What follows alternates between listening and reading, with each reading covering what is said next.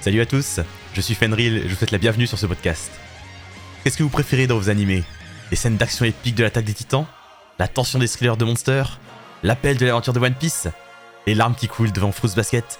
L'hilarante guerre de l'amour de Kaguya-sama? Moi ce que je préfère, c'est les génériques.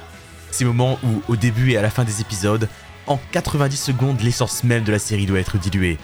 Doivent capter votre attention, avoir une musique prenante, un montage parfait, des plans enthousiasmants et vous faire comprendre exactement ce dont ça va parler.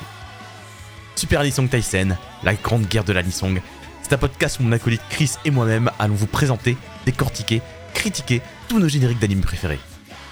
De tout notre enthousiasme et en utilisant la base de connaissances débiles qu'on a engrangée au fur et à mesure des années passées dans le fandom otaku, on va tirer au final un grand classement, construit d'épisode en épisode, déterminer quels sont les meilleurs génériques d'anime.